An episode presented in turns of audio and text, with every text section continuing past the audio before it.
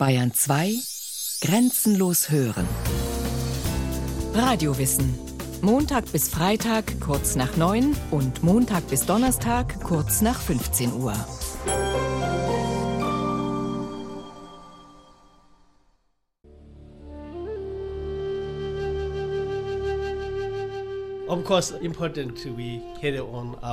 Natürlich ist es wichtig, dass wir unsere Linie und unsere Traditionen bewahren. Der buddhistischen Lehre zufolge müssen sie dem Wohl aller fühlenden Lebewesen dienen. Vor allem müssen wir auch selbst die Lehren praktizieren und weiterverbreiten. Wir haben eine Verantwortung dafür, den tibetischen Buddhismus und die tibetische Kultur lebendig zu erhalten. We also have responsibility to keep the Tibetan culture alive.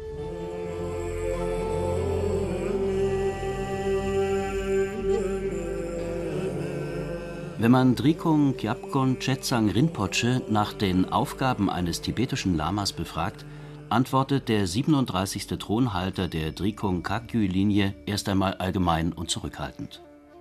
Der 63-Jährige ist einer der wichtigsten Vertreter des tibetischen Buddhismus. Wie in anderen Religionen haben sich auch im Buddhismus unterschiedliche Richtungen entwickelt. Nachdem Buddha seine Lehre nicht schriftlich festgehalten hatte, kam es unter seinen Anhängern zu unterschiedlichen Auslegungen.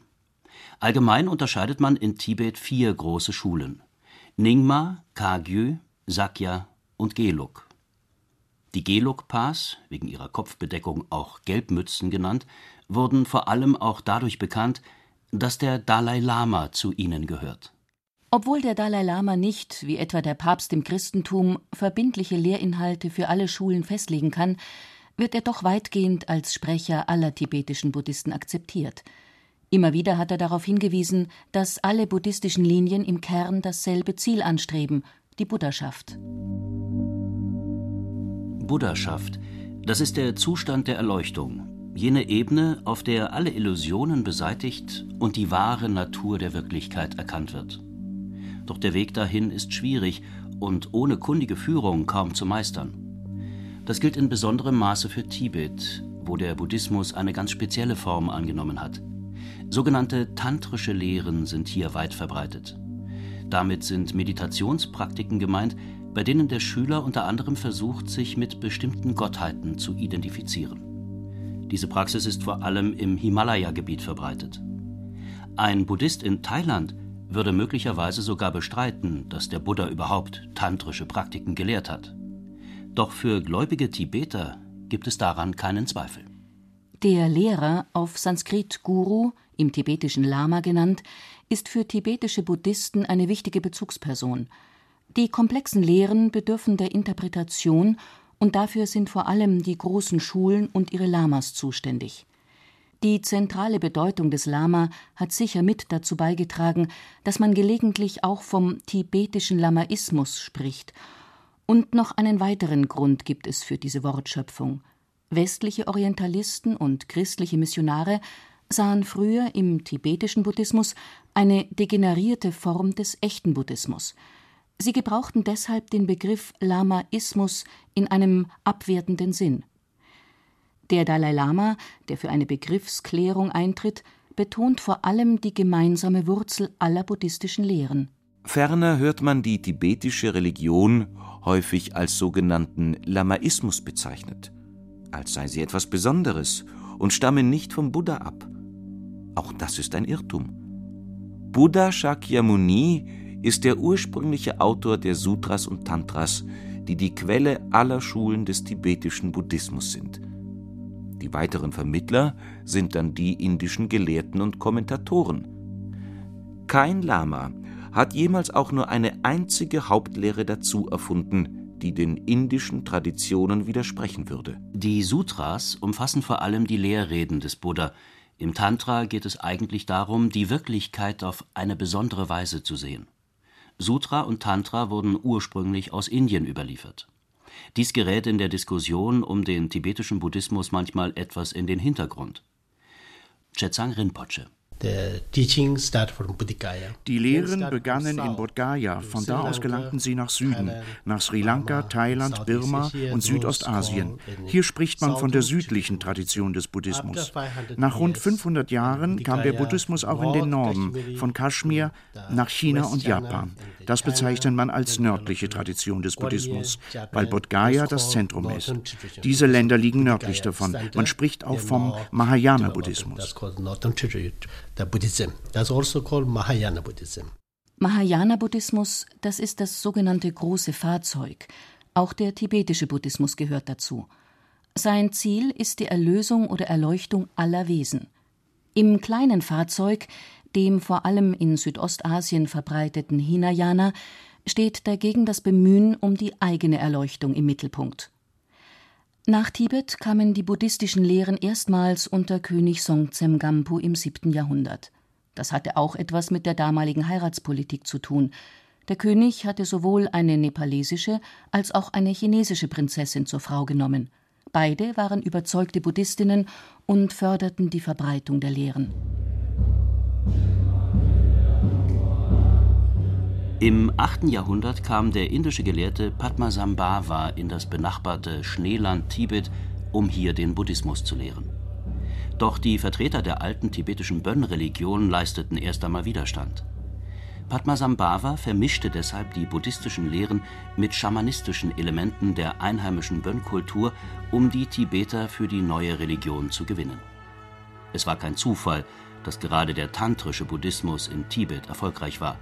Für das tibetische Bergvolk, das von jeher an geheimnisvolle Rituale und den Umgang mit Naturgeistern gewöhnt war, war dies die akzeptabelste Form.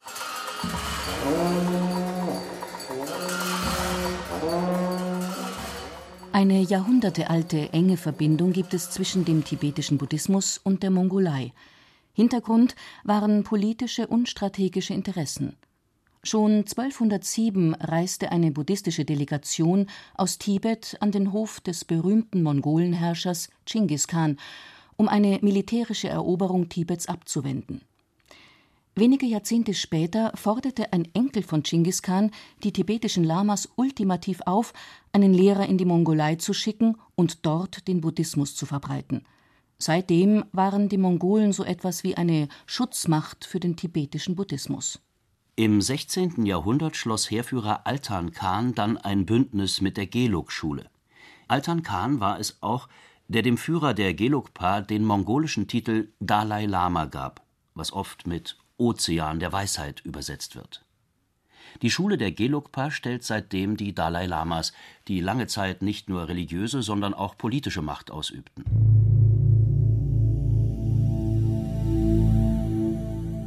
Der Dalai Lama war nun das religiös legitimierte Staatsoberhaupt. Er wurde nicht gewählt, sondern als jeweilige Reinkarnation seines Vorgängers in das Amt hineingeboren. Alle wichtigen innen- und außenpolitischen Entscheidungen mussten ihm vorgelegt werden. Mönche unterstanden der Gerichtsbarkeit ihres jeweiligen Klosters. Nur bei schwersten Verbrechen mussten sie sich vor zivilen Gerichten verantworten. Der Dalai Lama stützte sich vor allem auf die Loyalität der Adelsfamilien. Dies trug dazu bei, feudalistische Strukturen aufrechtzuerhalten. Heute wünschen sich die meisten Tibeter eine moderne Staatsform. Nach der chinesischen Invasion und der Flucht des derzeitigen 14. Dalai Lama wurde im indischen Dharamsala ein tibetisches Exilparlament geschaffen. Der Tantrismus, der den gesamten tibetischen Buddhismus durchzieht, hat auch Parallelen im Hinduismus. Allerdings darf das Hinduistische nicht mit dem buddhistischen Tantra gleichgesetzt werden. Manche sprechen von einer esoterischen Variante der buddhistischen Lehren. Unter anderem wird dabei mit den Energiezentren oder Chakren im menschlichen Körper gearbeitet. In Tibet sind dazu viele Methoden verbreitet, die im Westen nicht selten Anlass zu Missverständnissen und Fehlinterpretationen sind im buddhistischen Verständnis bietet Tantra vor allem sehr schnelle und effektive Methoden, um das eigene Bewusstsein zu transformieren. Man sagt, mit Hilfe von Tantra sei es möglich, in einem einzigen Leben die Erleuchtung zu erlangen. Doch nicht jeder kann und sollte Tantra praktizieren. Zunächst müssen die allgemeinen Grundlagen des Buddhismus verstanden und praktiziert werden. Auch in Tibet galt Tantra ursprünglich als eine Art Geheimlehre, in die nur besonders fähige Schüler eingeweiht wurden. Grundvoraussetzung ist eine Ermächtigung, also eine Initiation durch einen autorisierten Lama. Nur er ist dazu befugt. Damit will man Irrlehren vermeiden. Die ununterbrochene Übertragungslinie soll außerdem den Segen der jeweiligen Lehrtradition über die Jahrhunderte hinweg bewahren. Der Lama ist dabei gleichsam ein Medium, durch das eine geistige Kraft übertragen wird. Erst nach der Initiation erhält der Schüler nähere Anweisungen für die tantrische Praxis. Mandalas und Mantras helfen bei der Einstimmung auf eine besondere Bewusstseinsebene. In der Meditation werden auch bestimmte Gottheiten visualisiert. Sie haben aber nichts mit jenen Göttern zu tun, die man im Westen unter anderem durch Griechen und Römer kennt. Es handelt sich vielmehr um archetypische Erscheinungsformen. Der Übende identifiziert sich sozusagen mit bestimmten Eigenschaften wie Mitgefühl oder Weisheit, um diese in das eigene Bewusstsein zu integrieren. Ziel der Übungen ist es, den eigenen Geist von Verzerrungen und Illusionen zu reinigen. Drikung Kagyu Meister Chetsang Rinpoche. Auf diese Weise beseitigen wir unser Ego. Wir reinigen uns von Hass, Begierde und Ignoranz. Vor allem hier zeigt sich das Ego. Wenn ich etwas Schönes sehe, will ich es haben. Das bringt Probleme. Auch wenn ich mit etwas konfrontiert werde, das ich nicht mag, entsteht Ärger. Diese Emotionen also verursachen unser Gefangensein in Illusionen, unser Leiden. So these two they bring the samsara and suffering.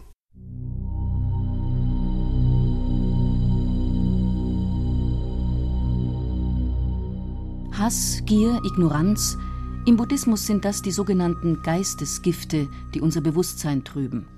Jeder Buddhist will sich davon befreien. Der tantrische Buddhismus zieht es allerdings vor, diese Geisteszustände nicht direkt zu bekämpfen, sondern sie umzuwandeln. Dahinter steckt auch die psychologische Erkenntnis, dass man allein mit Verboten nicht immer das gewünschte Resultat erzielt. Während Mönche auf Sri Lanka oder in Laos, also Vertreter des kleinen Fahrzeugs, vor allem auf Disziplin und strikte ethische Regeln bauen, geht man im tantrischen Buddhismus davon aus, dass eigentlich nichts schlecht oder unrein ist. Alles kann als Mittel auf dem Weg zur Befreiung dienen. Tantra ist aber nicht als Freibrief für disziplinloses oder gar unmoralisches Verhalten zu verstehen. Viele tibetische Meister akzeptierten ihre Schüler erst nach einer langen Probephase. Dann aber entwickelte sich oft über Jahre und Jahrzehnte hinweg ein intensives Vertrauensverhältnis. Hingabe und Verehrung für den Lehrer waren dabei selbstverständlich. Nach tibetischem Verständnis eine notwendige und heilsame Entwicklung. Bei uns dagegen schrillen oft die Alarmglocken, wenn von Hingabe gegenüber einem fernöstlichen Lehrer die Rede ist. Fasziniert von einer reichhaltigen und manchmal auch exotisch wirkenden Symbolik neigen im Westen manche Schüler zu einer unkritischen Idealisierung der tibetischen Lamas. Doch auch der Dalai Lama empfiehlt, bei der Wahl eines buddhistischen Lehrers einfach den gesunden Menschenverstand einzusetzen. Über welche spirituellen Qualitäten sollte ein tibetischer Lama verfügen? Basic you have love and compassion. Vor allem muss man Liebe und Mitgefühl entwickeln und man muss anderen Menschen helfen. Außerdem müssen wir selbst praktizieren. Es reicht nicht, nur die philosophischen Prinzipien zu studieren. Man sagt, der Lehrer muss ein bestimmtes, hohes Niveau erreichen. Wir nennen das die Verwirklichung des einen Geschmacks. Es gibt dann keinen Unterschied mehr. Ob Objekt oder Subjekt, es gibt keinen Unterschied, keine Trennung. Wenn man dieses Stadium erreicht, dann kann man auch anderen Menschen helfen.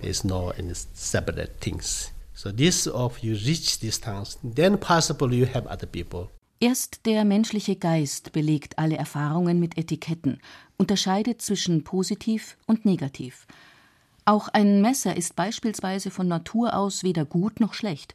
Es ist der Mensch, der damit entweder Brot schneidet oder einen anderen Menschen tötet. Alles steht miteinander in Beziehung.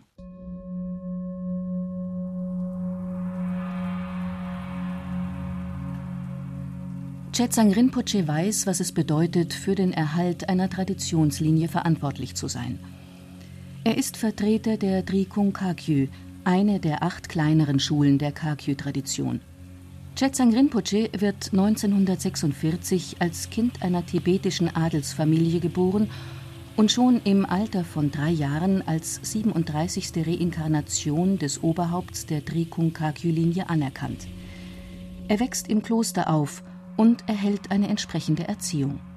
Doch als die Chinesen 1950 Tibet besetzen, unterdrücken sie systematisch das religiöse und kulturelle Leben. Viele Klöster werden zerstört. 1959 kommt es in Lhasa zu einem Volksaufstand, den die chinesische Armee brutal niederschlägt. Soldaten dringen mitten in der Nacht in das Kloster von Chetsang Rinpoche ein und verschleppen viele Mönche. Er selbst steht unter Hausarrest. Monatelang muss er kommunistische Indoktrinationen über sich ergehen lassen und später in einer Kommune harte körperliche Arbeit verrichten. Nach den Wirren der chinesischen Kulturrevolution, die auch Lhasa im Chaos versinken lassen, bietet sich Chetsang Rinpoche 1975 die Gelegenheit zur Flucht. Zu Fuß schlägt er sich über den Himalaya nach Nepal durch – von Nordindien reist er weiter in die USA, wo seine Familie inzwischen lebt. Obwohl er in eine völlig fremde Welt kommt, lebt er sich relativ rasch ein. Um Englisch zu lernen, liest er viel in Bibliotheken. Einblicke in den American Way of Life bekommt er, als er unter anderem in einem Fast-Food-Restaurant jobbt. Doch dann kommt ein Hilferuf aus der Heimat – die Mönche der Drikung Kagyu-Schule bitten ihren Linienhalter inständig, nach Hause zu kommen und den Fortbestand ihrer Lehrtradition zu sichern. Diesem Appell will sich Chetsang Rinpoche nicht verschließen. Er kehrt zurück und holt erst einmal das intensive buddhistische Studium nach, das im besetzten Tibet nicht mehr möglich gewesen war. Heute unterstehen seiner Aufsicht zahlreiche Klöster in Ladakh, Nepal und Indien sowie diverse Zentren im Ausland.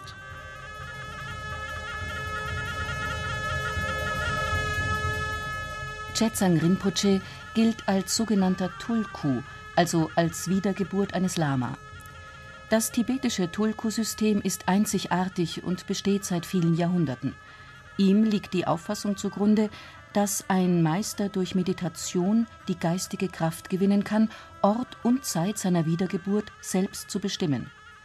Kritiker wenden ein, die tibetischen Schulen hätten das Tulku-System erfunden, um auf diese Weise den Fortbestand ihrer Linie abzusichern.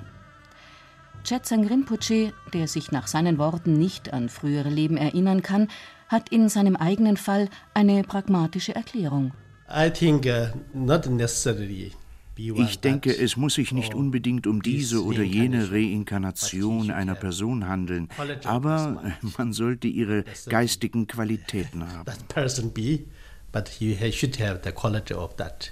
Ein Tulku sollte also vor allem die geistige Kapazität seines Vorgängers verkörpern oder auch die eines Bodhisattva.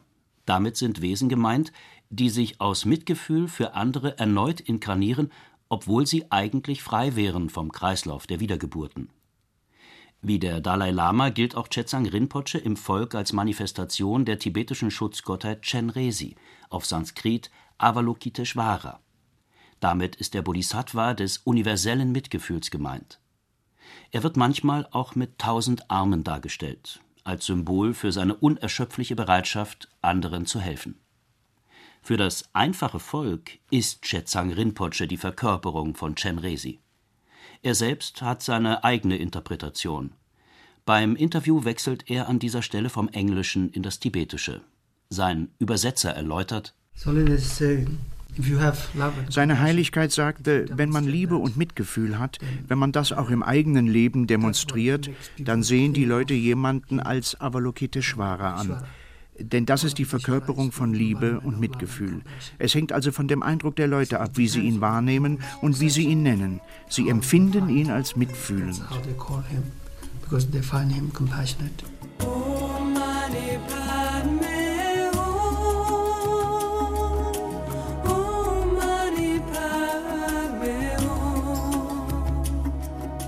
Hochqualifizierte Lamas haben besondere Fähigkeiten. Im tibetischen Buddhismus geht man beispielsweise davon aus, dass sie ihren Schülern auch im Sterbeprozess von unschätzbarer Hilfe sein können, unter anderem durch die sogenannte Poa-Praxis. Por, das bedeutet Überführung an einen anderen Platz. Nachdem man gestorben ist, wird man als anderer Mensch oder als Tier wiedergeboren. Wir rufen dieses Bewusstsein, um es auf eine bestimmte Ebene zu übertragen. Es gibt dafür bestimmte Methoden. Die Kraft der Meditation, die Arbeit mit den subtilen Energien und die geistige Ebene. Diese drei Praktiken können eingesetzt werden. Dann kann im Moment des Todes das Bewusstsein transferiert werden in ein reines Buddha-Land.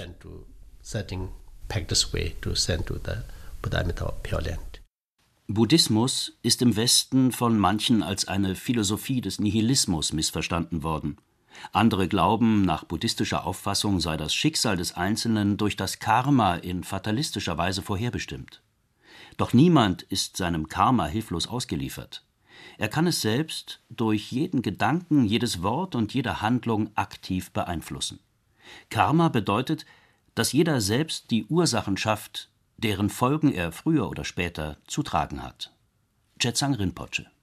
Where the Buddha said, if you want to know past life, Buddha sagte, wenn du dein vergangenes Leben kennen willst, dann schau dir dein gegenwärtiges Leben an. Dein Land, deine Familie, deine Arbeit, was auch immer du an Positivem erfährst, geht auf gute Taten in der Vergangenheit zurück. Und wenn du Probleme hast mit deiner Familie, deiner Arbeit und so weiter, dann bedeutet das, dass du in der Vergangenheit negatives Karma verursacht hast. Wenn du also in der Zukunft ein gutes Leben haben willst, dann musst du in diesem Leben positive Dinge tun und alles Negative Negative vermeiden. Then you have this life, you have to do good deed. Avoid all the negatives.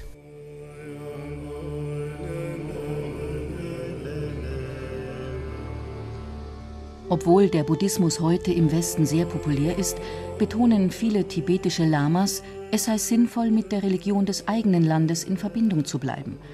Jede spirituelle Lehre habe im Kern dieselbe Botschaft. Auch Chetsang Rinpoche zeigt sich davon überzeugt. Alle Religionen haben sehr wichtige Qualitäten. Sie lehren Liebe und Mitgefühl. Auf dieser Basis sollte man zusammenarbeiten. Es gibt gar nicht so viele Unterschiede. Man kann auf dieser Grundlage zusammen für den Frieden arbeiten. Ein gemeinsames Engagement in dieser Welt. Das ist es, was zählt. Das ist important.